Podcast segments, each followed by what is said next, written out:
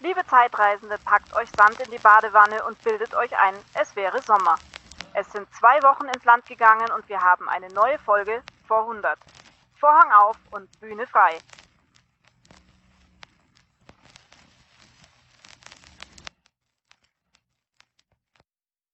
Herzlich willkommen zur 81. Folge von Verwundert. Hier ist der Luis und der und Steffen. Hallo liebe Zeitreisende.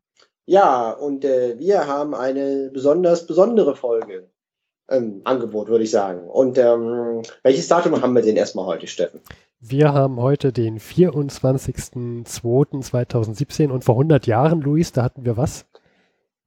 Den 24.02.1918. Übrigens, wir, wir leben auch heute im Jahr 2018, Steffen. Du hast 2017 gesagt. Ah, ich habe 2017 gesagt. Ja, die Zeitung, ja. Das, das Jahr ist noch nicht bei mir angekommen. Ich, ich verarbeite immer noch die ja. Ereignisse aus dem letzten Jahr. Das war ja so ereignisreich. Die Zeit rast, die Zeit rast. Ja, aber für uns Zeitreisende ja kein Problem. Gut. So, wie ist die Folge gegliedert, Steffen? Wir aus gegebenen Anlass, was wir gleich in Hausmeisterthemen erklären werden, fangen wir an mit Hausmeisterthemen. Dann kommen wir direkt zum Totholzteil Nummer eins. Du berichtest aus dem Tagebuch von Harry Graf Kessler. Und ich werde wieder einen Veteran, der jenseits der 100 war und über den Ersten Weltkrieg sprach, vorstellen. Sehr schön. Den habe ich nichts hinzuzufügen. Wollen wir mit dem Hausmeisterteil anfangen? Ja, ich stelle mal die Original vor 100 Eieruhr. Sie ist heute wieder am Start. Auf zwei Minuten. Zwei Minuten exakt, genau. Und Denn Podcaster reden gern über sich selber und deswegen begrenzt auf zwei Minuten. So, und sie läuft jetzt auch schon. Ja, ähm, Luis, du bist diesmal, wir reden nicht direkt face to face äh, zueinander, miteinander, sondern du bist auf der anderen Seite der Erde. Äh, du bist in China. Genau, in China. Und zwar, ich bin in einer Stadt, die nennt sich Chaozhou. Hier leben zweieinhalb Millionen Einwohner. Das liegt in der Provinz Guangdong. Guangdong, äh, wer kennt es nicht, das liegt am Perflussdelta, also da, wo Hongkong ist. Hier leben 110 Millionen Leute in dieser Provinz. Äh, in dieser Metropolregion um Hongkong leben 50 Millionen und 400 oder 350 Kilometer entfernt davon liegt äh, Chaozhou und da leben zweieinhalb Millionen Leute, kennt keiner in Deutschland und da bin ich gerade. Und kommst irgendwie morgen oder übermorgen wieder, ne? Ach nee, äh, heute kommst du wieder am Samstag, ne? Ja, am Samstag komme ich wieder, genau. Also zum Zeitpunkt der Aufnahme noch zwei Tage in der Zukunft, aber wenn ihr das hört, am gleichen Tag. Ja, Zeit ist ja alles relativ beim Vorhundert Podcast. Ja. Und äh, ist sehr schön hier. Also China kann man sehr empfehlen. Ein tolles Land. Die haben jetzt auch das neue Jahr, haben die letzten Tage sehr fleißig mit Feuerwerken gefeiert. Chinesisches neues Jahr war letztes Wochenende. Und äh, war viel los hier. Und Luis lernt schon fleißig Mandarin. Genau, äh, ich, ich, ich lerne jetzt, ich ich habe meinen Urlaub immer so ein bisschen Zeit gehabt und habe es angefangen, Chinesisch zu lernen. Ähm, ich würde auch sagen, wir beenden das gleich. Ich, ich, wollte, ich wollte einen Satz mit dir teilen, über den ich mich sehr gefreut habe. Ja, schieß los. Washi Tade Baba. Das heißt, ich bin dein Vater. Ah, Star Wars auf Mandarin, sehr schön. Und ich würde sagen, das ist ein schönes Schlusswort für die Hausmeisterthemen und wir kommen gleich zum Totholz Teil Nummer 1 und du wirst über Harry Graf Kesslers Tagebuch sprechen. Genau. So, Luis, was hat denn der Harry Graf Kessler heute vor 100 Jahren geschrieben? Buchstaben. Und Sätze wahrscheinlich. Ja, ha. also, er war in Berlin in den letzten zwei Wochen. Hat er mal wieder gefrühstückt mit, mit, mit äh, dem Außenminister und ja, ähm, er hat tatsächlich gefrühstückt und zwar an seinem ersten Tagebucheintrag, dem 10.2. Und er hat auch beschrieben, was er gefrühstückt hatte, mit wie viel und was gekostet hat. Das ist sehr interessant. Also er hat geschrieben, er hat bei, er hat an der Friedrichstraße gefrühstückt in Berlin am 10.2. Mhm. Wir können gleich sagen, er war die komplett, den kompletten Zeitraum der letzten zwei Wochen in Berlin. Mhm. Und er hat gefrühstückt Austern, Krebssuppe, junge Ente, Kaiserschmarrn, echten Kaffee und Bordeaux-Wein. Ein Harry Graf Kessler lässt sich das gut gehen. Hat er diesmal keine Schildkrötensuppe gehabt, ja? Nee, diesmal nicht. Und es waren fünf Personen. Rat mal, was der Spaß gekostet hat. Vor 100 Jahren. 120 Mark. 217 Mark. Ah, Okay, das ist, das ist das sagenhaft teuer, oder? Jetzt würde, jetzt sage ich mal, lehne mich aus dem Fenster und ich freue mich über jeden, der mir einen Hinweis gibt dazu. Ähm, das wäre ein doppelter Arbeitslohn. Arbeiterlohn. Am Tag. In der Woche, im Monat. Was meinst du jetzt? Im Monat. Genau, es wäre so ein Monatslohn von so ein ja. doppelter, also es wären quasi der, der, der Monatslohn von zwei, aber richtigen Facharbeitern, also Leuten, die schon was können. Würde ich auch sagen, ja. So, also mindestens 70 Mark im Monat, mindestens, aber das, hm. ja, genau. Und das große Thema ist ähm, Presley-Tosk. Die Friedensverhandlungen zwischen den Mittelmächten und dem und sozusagen den bolschewistischen Regime in St. Petersburg. Mhm. Und die sind jetzt ja langsam auch abgeschlossen. Trotsky hatte, hatte da ja auch dann seine Eins gesagt, die sind jetzt abgeschlossen. Was sagt denn Harry Graf Kessler dazu? Na, also er beschreibt das so. Also am 11.02. erklärt Trotzki, wir sagen, dass für uns der Kriegszustand beendet ist. In Deutschland gibt es keine großen Feiern oder, oder alle Leute sind glücklich, sondern die Alltagsstimmung wird von Harry Graf Kessler als ganz nüchtern beschrieben, denn alle Hoffnungen wurden schon zu oft enttäuscht.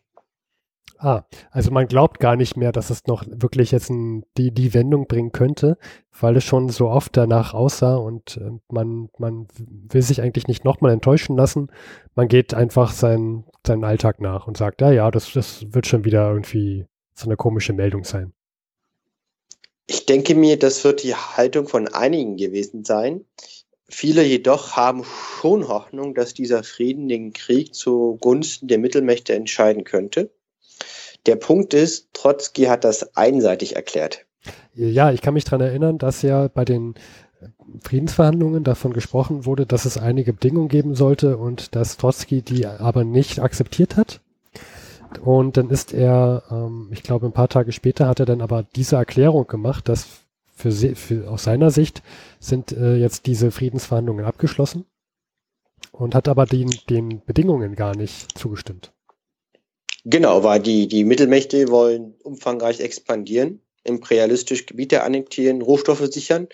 Und der Russe, was heißt der Russe, also die, die, die russische Partei, die möchte das selbstverständlich nicht. Und einfach nur Frieden wäre ja aus russischer Sicht eigentlich vorteilhaft, weil dann müssten sie eventuell weniger Bedingungen akzeptieren. Hm. Ja. Und ähm, deswegen heißt diese einseitige Erklärung des Friedens erstmal nicht viel, weil entscheidend ist, was die Mittelmächte dazu sagen. Und ähm, die waren not amused. Richtig, also die hatten, die haben das zur Kenntnis genommen, sind abgereist und beraten sich. Das ist ein Eintrag vom 12.02. Und der Harry Graf Kessler hat jetzt beim Frühstück mit wahrscheinlich sehr wichtigen Personen diese, dieses Brest-Litovski-Situation besprochen. Oder wie ja. sieht das aus? Ah, Richtig, genau. Unter anderem am Frühstück mit, am 16.02. mit Wieland Herzfeld, einem Dichter, später Verleger, der auch, der auch, der noch sehr, sehr viel erlebt hat in seinem Leben. Sehr spannender Wikipedia-Eintrag. Werden wir verlinken. Für Leute, die es interessiert, Wieland Herzfeld, mit dem hat er gefrühstückt. Der stand damals im Feld und berichtet halt, dass das Feld ihn sehr verändert hat und er Werke wie früher nicht mehr so schreiben würde. Ähm, Kessler berichtet auch, dass er aber nicht von schrecklichen Erlebnissen spricht, sondern das Herzfeld die verschweigt. Und ähm, bevor wir weitergehen, was ich sehr spannend fand, Wieland Herzfeld erzählt von seinem Traumberuf. Und zwar, er möchte gern Kinooperator werden. Genau. Und jetzt würde ich vorschlagen, kommen wir wieder zurück zum Friede von Presley-Tosk. Und äh, am 16. Februar, also vier Tage später, wird vermeldet. Nach den aus Berlin eingetroffenen Blättermeldungen sollen die jüngsten Beratungen im Hauptquartier zu der Feststellung geführt haben, dass durch die Erklärung der Petersburger Regierung, dass, die, dass der Kriegszustand beendet sei, die volle militärische Handlungsfreiheit Deutschlands nicht berührt sei. Und äh, Kessler schreibt dazu, mit anderen Worten, Wir haben einen neuen Krieg gegen Russland, den Österreich nicht mitmacht. Hm. Ich kann mich auch, also ich glaube auch, dass denn das Deutsche Reich daraufhin mit, mit Soldaten in russische Gebiete wieder vor, vorgestoßen ist. Korrekt, die Deutschen haben wieder angegriffen, aber ohne Österreich. Ja, ist, ja, das sieht der Harry Graf Kessler, glaube ich, ganz richtig. Die, die Österreicher haben sich jetzt da gut raushalten können und ähm, Deutschland ist jetzt in dieser dummen Situation, dass die jetzt, dass die sich damit nicht zufrieden geben und wieder vorstoßen.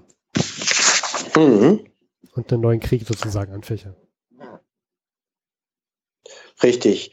Und ähm, äh, die Feindseligkeiten beginnen. Die deutschen Truppen haben wenig Widerstand und beginnen den Vormarsch.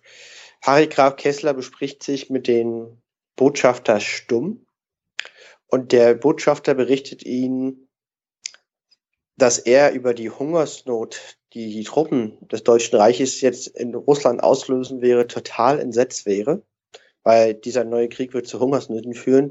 Er sieht aber auch keinen anderen Weg. Er selber sieht auch gar keinen anderen Weg. Nee, der Botschafter, der selber sagt, dass es halt total Leute zu verhungern bringt. Das überrascht mich. Ich hätte erst gedacht, dass er irgendeinen Alternativplan noch hätte und vor, vorgeschlagen hätte. Nee. Okay, und wie sieht Harry Graf Kessler das? Er hat es einfach nur aufgeschrieben, wie er es oft gerne macht, ohne Kommentar. Er hat es nicht bewertet. Okay. Gut. Sonst noch andere Erkenntnisse aus diesem Frühstück? Ähm, nein. Ich würde jetzt auch direkt zum letzten Eintrag springen für diese zwei Wochen, mhm. den ich noch sehr interessant fand. Und zwar, er berichtet, Ernährungsverhältnisse in Berlin. Besser als im vorherigen Jahr. Für Geld ist eigentlich alles zu haben. Allerdings teuer. Aber auch die ärmeren Klassen haben offensichtlich besser zu essen wie vor einem Jahr. Die Missstimmung und der Überdruss am Kriege werden trotzdem langsam größer. Russland hat heute unser, unser, unser Ultimatum angenommen. Ich finde, ja. äh, also so, so, ein Harry Graf Kessler, weißt du, der zu Silvester eine Schildkrötensuppe hat und jetzt zum Frühstück äh, junge Ente und hast du nicht gesehen alles. Der sagt, dass die Ernährungslage sich deutlich verbessert hat im Vergleich zum Vorjahr. ich, ich, er, er sagt ja zwar auch, ähm, dass er das bei den ärmeren Leuten sieht, aber ich bin mir nicht so ganz sicher, ob so ein Harry Graf Kessler da wirklich das äh, gut beobachten kann. Ich glaube nicht, dass das seine Expertise ist, zu beurteilen, wie gut das Ernährungssituation der einfachen Arbeiter ist. Glaube ich auch nicht. Glaube ich auch nicht. Zumal wir in, letzten, in der letzten Folge wieder Meldungen hatten, dass man wieder auf Steckrüben ausweichen sollte und ähm, besonders sparsam sich ernähren soll. Und das werden ja auch wieder sehr viele Lebensmittel konfisziert und äh, die Leute kriegen nur Lebensmittelkarten. Also ich glaube, das ist eine nicht ganz so gute Einschätzung von ihm. Ja. Ähm, also er berichtet auch, der Wilhelm Herzfeld, von ich erzählt hat, hat auch berichtet, dass bei der Truppe im Feld die Unzufriedenheit wächst. Und zwar die Unzufriedenheit wegen der eigenen Offiziere, weil die haben sehr, sehr gutes Essen, mhm. sehr gute Verpflegung, während die Soldaten hungern. Und äh, das würde sehr stark anwachsen. Und äh, das scheint sich durchzuziehen. Also ich finde es wirklich interessant, wenn man Harika Kessler sieht, offensichtlich was möglich ist, wenn man Geld hat. Ja? Auch damals, dass man da sehr gut leben kann in Berlin nach vier Jahren Krieg. Ja. Man muss nur Geld haben. Wenn er da seine, wenn er da seine Ente kaufen kann und zum Frühstück ja, essen also, kann, warum nicht? Und äh, Harry K. Kessler sieht es auch und beschreibt es auch. Und ist ja das, was auch passiert ist. Dass halt diese Unterschiede sehr stark sind. Ja, also ich würde auch sagen, das war es jetzt von mir von den letzten zwei Wochen. Er war durchgängig in Berlin, er war zwischendurch auch nochmal krank und äh, ich bin mal gespannt, was er dann in den nächsten zwei Wochen alles so erleben wird. Ja, ich auch. Dann würde ich sagen, kommen wir zu meinem Totholz-Teil und äh, bevor wir aber dazu kommen, vielleicht einen kleinen Werbeteil aus dem Berliner Tageblatt heute vor 100 Jahren.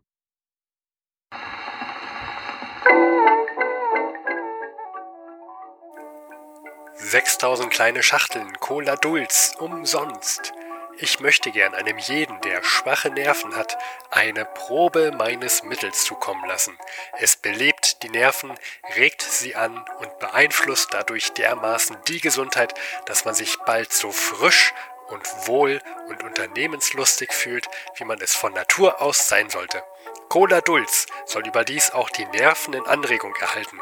Im eigenen Interesse eines jeden Lesers dieses Inserats, der erschöpfte Nerven hat oder der leicht müde und abgespannt wird oder zu Kopfschmerzen und Schlaflosigkeit neigt, wünsche ich, dass er Cola Dulz versuchen möge, und wahrscheinlich würde er dann bald, wie viele andere sagen können, die Wirkung von Cola Dulz ist geradezu überraschend.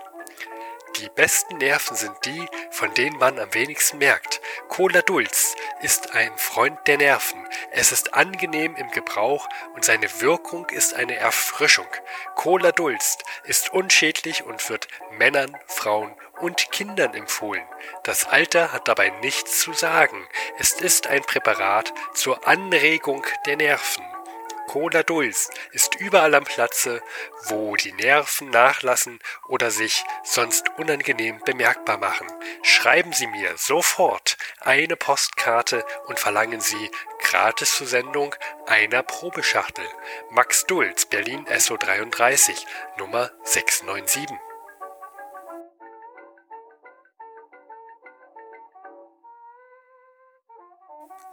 Luxusdüfte, Schönheitspuder, Salben, Cremes von Leichner, die führende Duftei. Aeroson, elektrischer Parfümverdunster und Rauchverzehrer, verbessert die Luft, zerstört den Tabakrauch, parfümiert die Räume, künstlerische Ausführungen in transparentem, handgemaltem Porzellan, glänzend bewährt und in den meisten besseren Haushaltungen im Gebrauch. Bezugsquellen werden nachgewiesen, Katalog auf Wunsch kostenlos. Zu haben in den feineren Kunstporzellan Beleuchtungs- und Parfümeriegeschäften Aerozon Fabrik Berlin.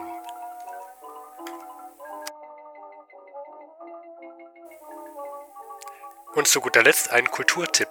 Im Mozartsaal am Nollendorfplatz Nummer 5 sehen Sie heute um 3 Uhr das Drama Edelsteine in vier Akten. In der Hauptrolle Henny Porten.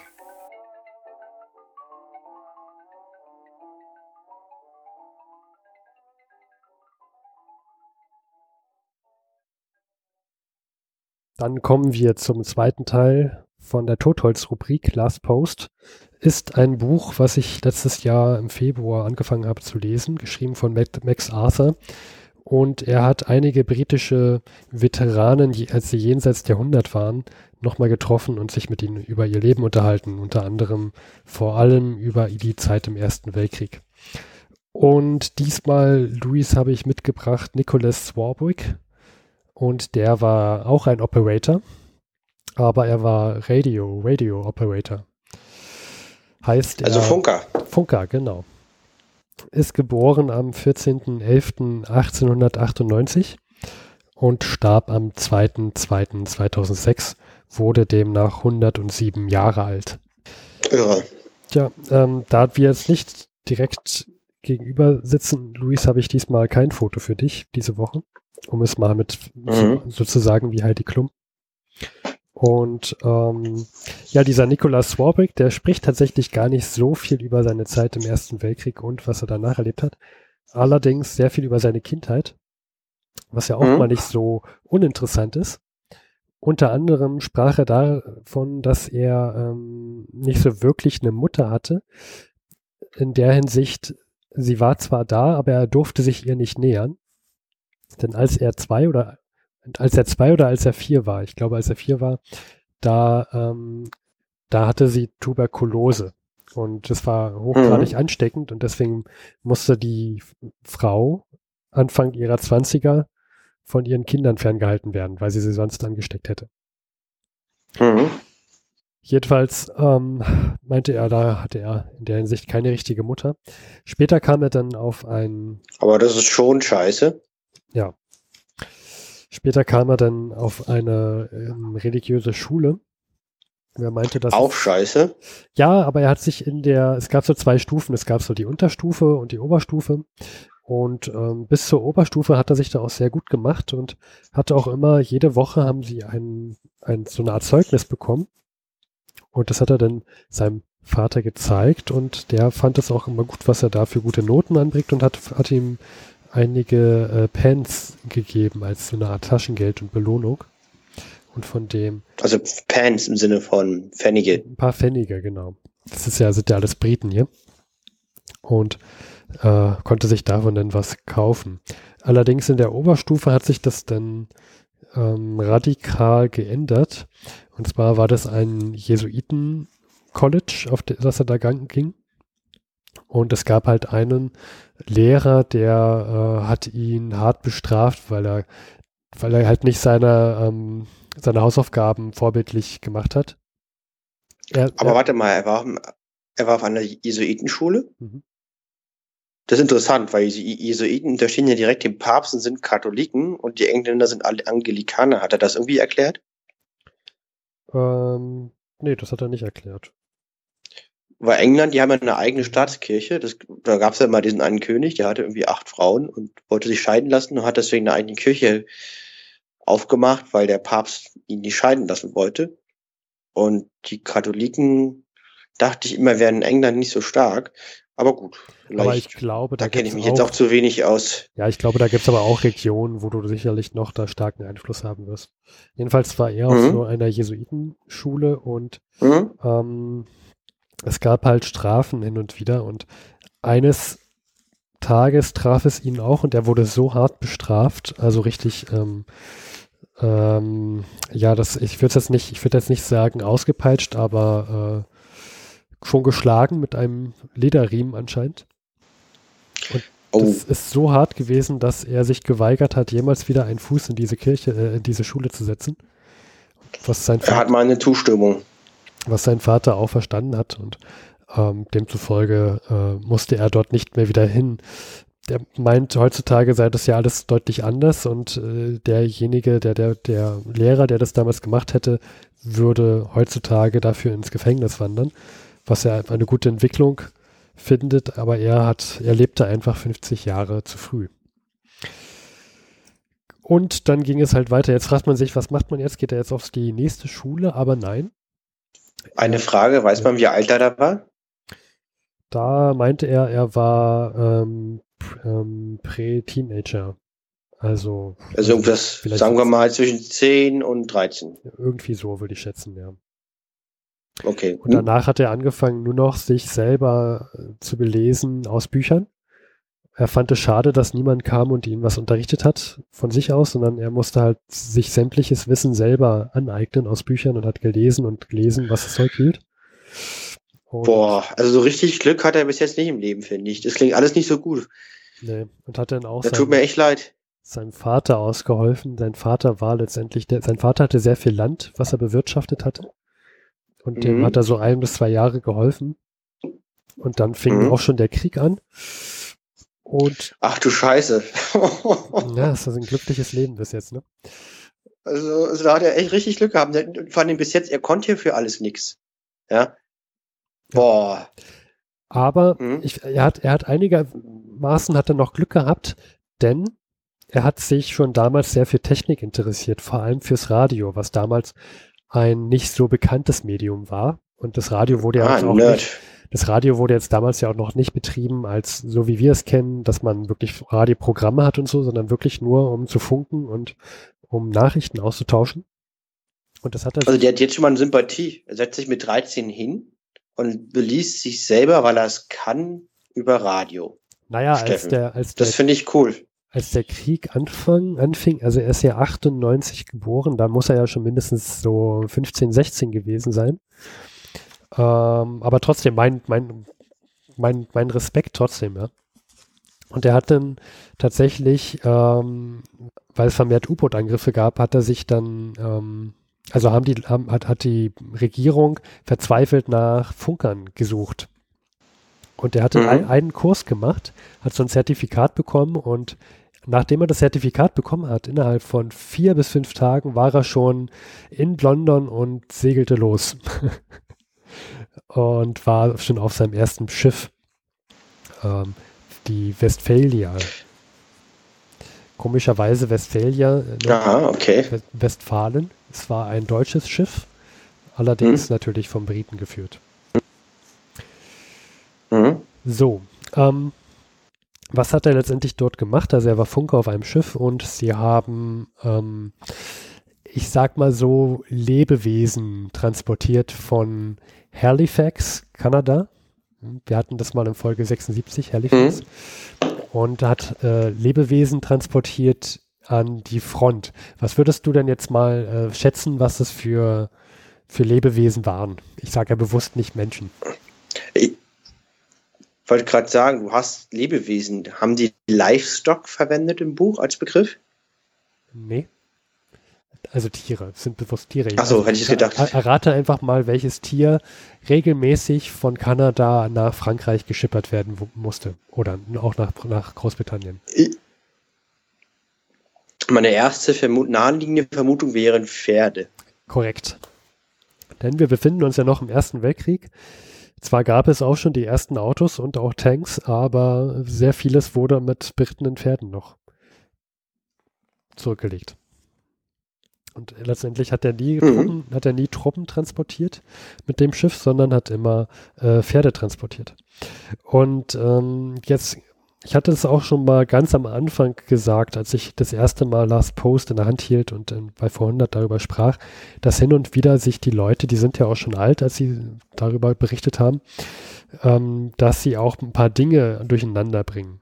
Und er sagt, dass er damals, als es diese große Explosion in Halifax gab, dass er damals nicht dort vor Ort war, sondern halt ein paar Tage vorher in Halifax Tiere wieder auf, aufgeladen hat und dann sind die auch schon aus dem Hafen raus, sodass er bei der Explosion wir haben ja berichtet darüber. dabei war. Genau. Und wir berichten nochmal, also die Halifax-Explosion, wer mehr dazu wissen möchte, da hatten wir gesprochen in Folge 76, war eine riesige Explosion im Hafen weil zwei ähm, Schiffe miteinander kollidierten und das eine war halt voll beladen mit Munition.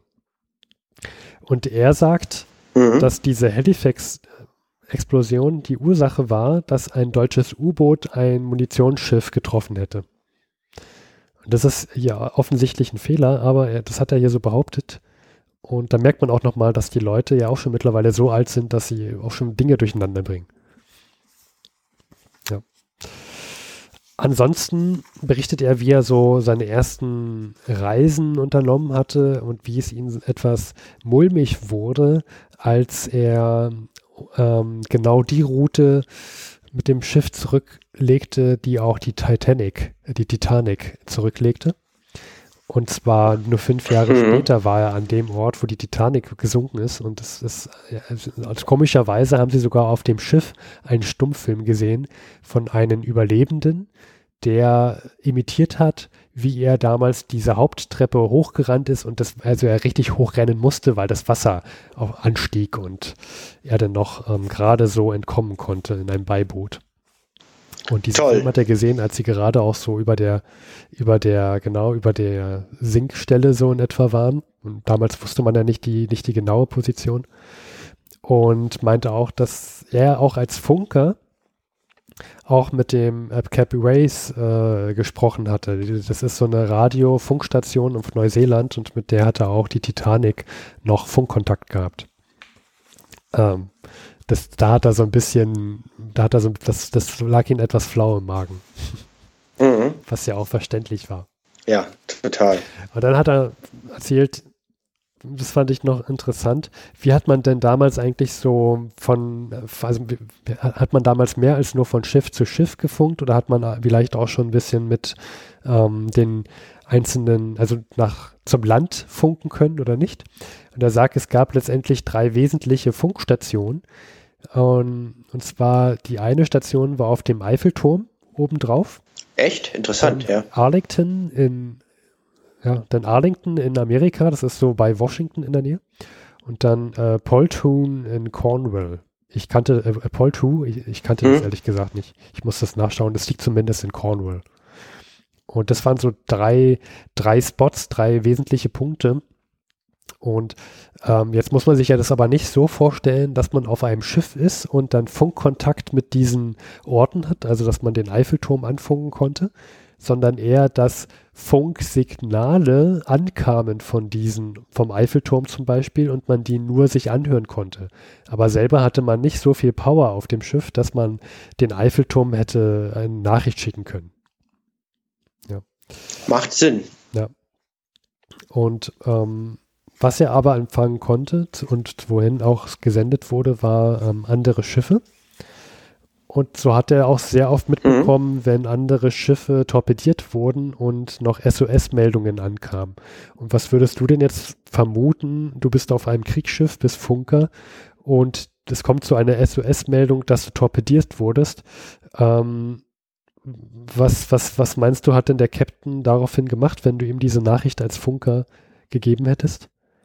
Dass ein anderes Schiff gerade sank und ein SOS abgeschickt hat, weil es torpediert wurde? Uh, jetzt hat er zwei Optionen. Hinfahren, Überlebende helfen. Mhm.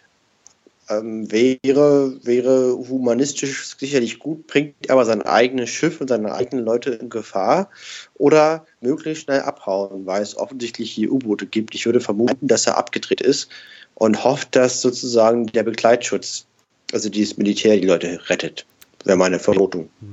Also sie waren ja auch ein Kriegsschiff letztendlich ähm, sind dann aber nicht hingefahren zu der Stelle, nämlich genau mit der Begründung, dass dieses Schiff ja schon SOS gesendet hat, weil es torpediert wurde. Wenn man jetzt dort selber auch hinfahren würde, dann wäre ja das U-Boot vielleicht sogar noch da und man würde selber auch torpediert werden, also getroffen werden von Torpedos. Und selbst ein Kriegsschiff fährt da nicht hin. Selbst ein Kriegsschiff fährt da nicht hin. Wir hatten es auch in der letzten Folge. Da war auch jemand, ein Marine, Soldat, also jemand bei der Marine, meine ich, der ähm, Officer Cummins, der ja auch meinte, dass man als Kriegsschiff durfte man nicht anhalten. Er hat ja auch Truppen von A nach B gebracht und äh, man durfte nicht anhalten, selbst wenn man, wie er es erlebt hatte, dieser Office, also die, der, der Cummins von letztem Mal, wenn man durch ähm, ganz viele, viele Leichen durchfahren muss, man darf nicht anhalten als Kriegsschiff, man muss weiterfahren. Und genauso durfte auch dieses Schiff, wenn Nicholas Warwick ein SOS weitergereicht hatte, durfte nicht dorthin oder auch anhalten, durfte es nicht. Stelle ich mir hm, auch schwierig Hart. vor. Ähm, denn eine andere Sache, was ich auch sehr spannend fand, war, er hatte beschrieben, dass er in einem Funkraum saß. 14 Stunden am Tag hatte er Dienst, musste also laufen. 14? Ja.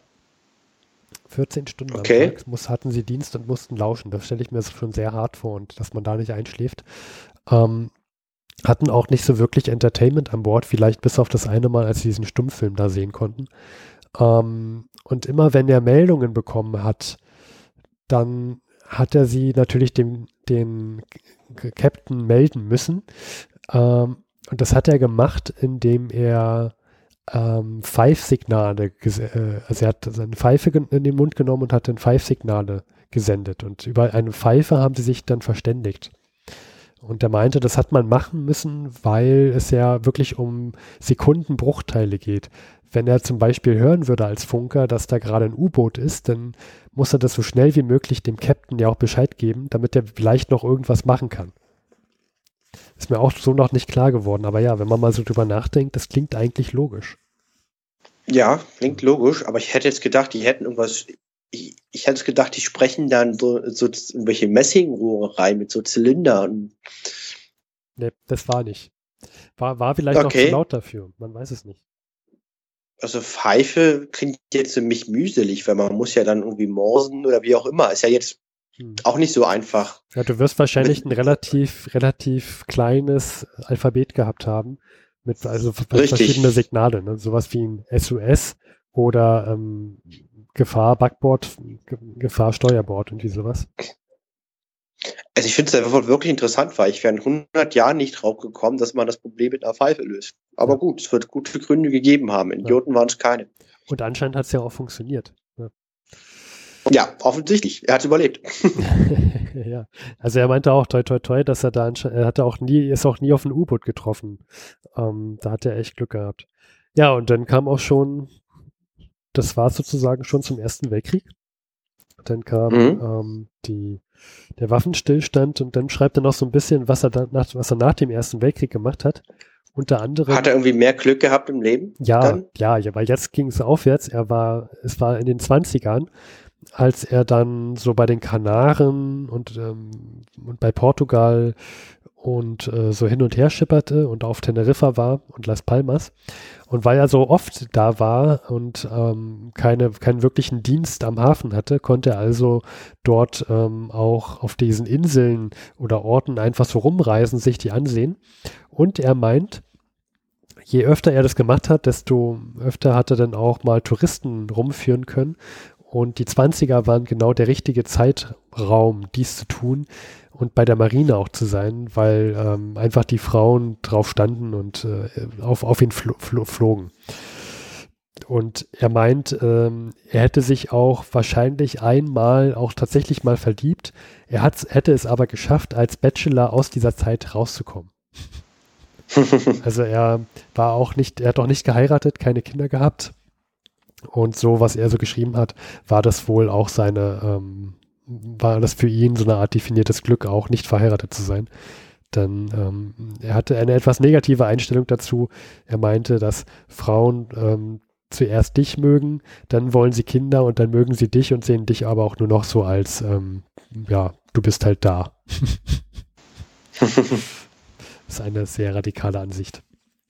Er ist dann vom Bord gegangen irgendwann, hat seine, seine Dienstzeit quittiert und ähm, das war genau die Zeit, als auch der große Crash kam, der schwarze Freitag.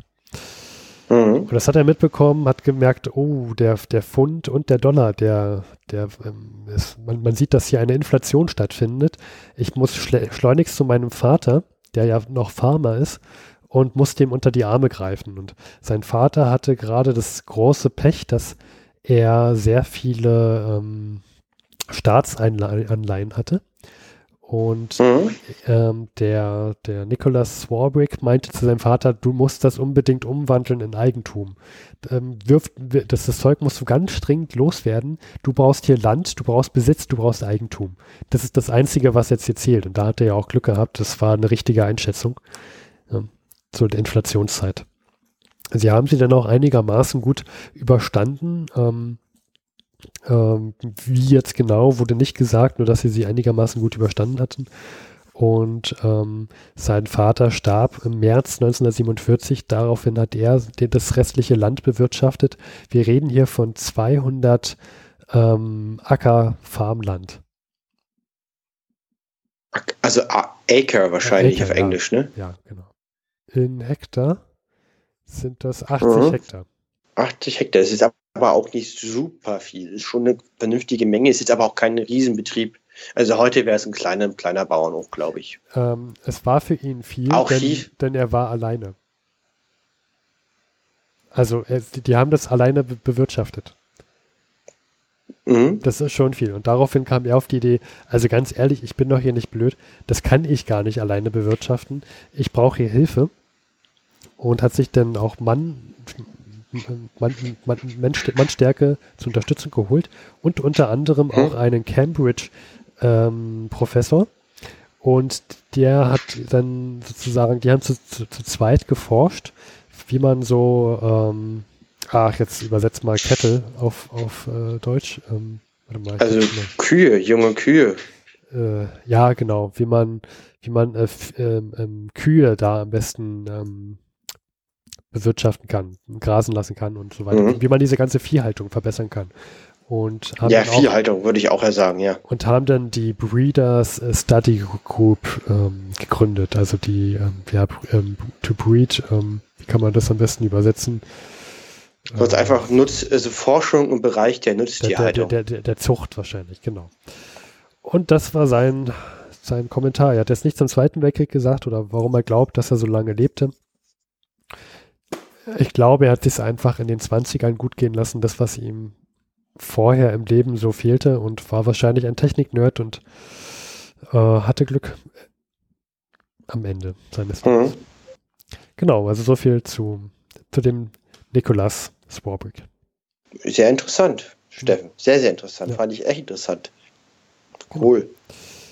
Gut, und ich würde sagen, da sind wir ja auch schon wieder am Ende unserer, unserer äh, Folge. Wir reden ja auch mittlerweile schon über 40 Minuten, glaube ich. Und ähm, würden sagen, einfach dann das nächste Mal sehen wir uns ja wahrscheinlich wieder zu, so, zu zweit. Also sehen wir uns wieder von Angesicht zu Angesicht und nicht mehr über dieses Internet. Definitiv. Gut. Ja, würde ich auch sagen. Dann äh, versuche ich mal, dass ich meinen Hintern wieder nach Europa kriege.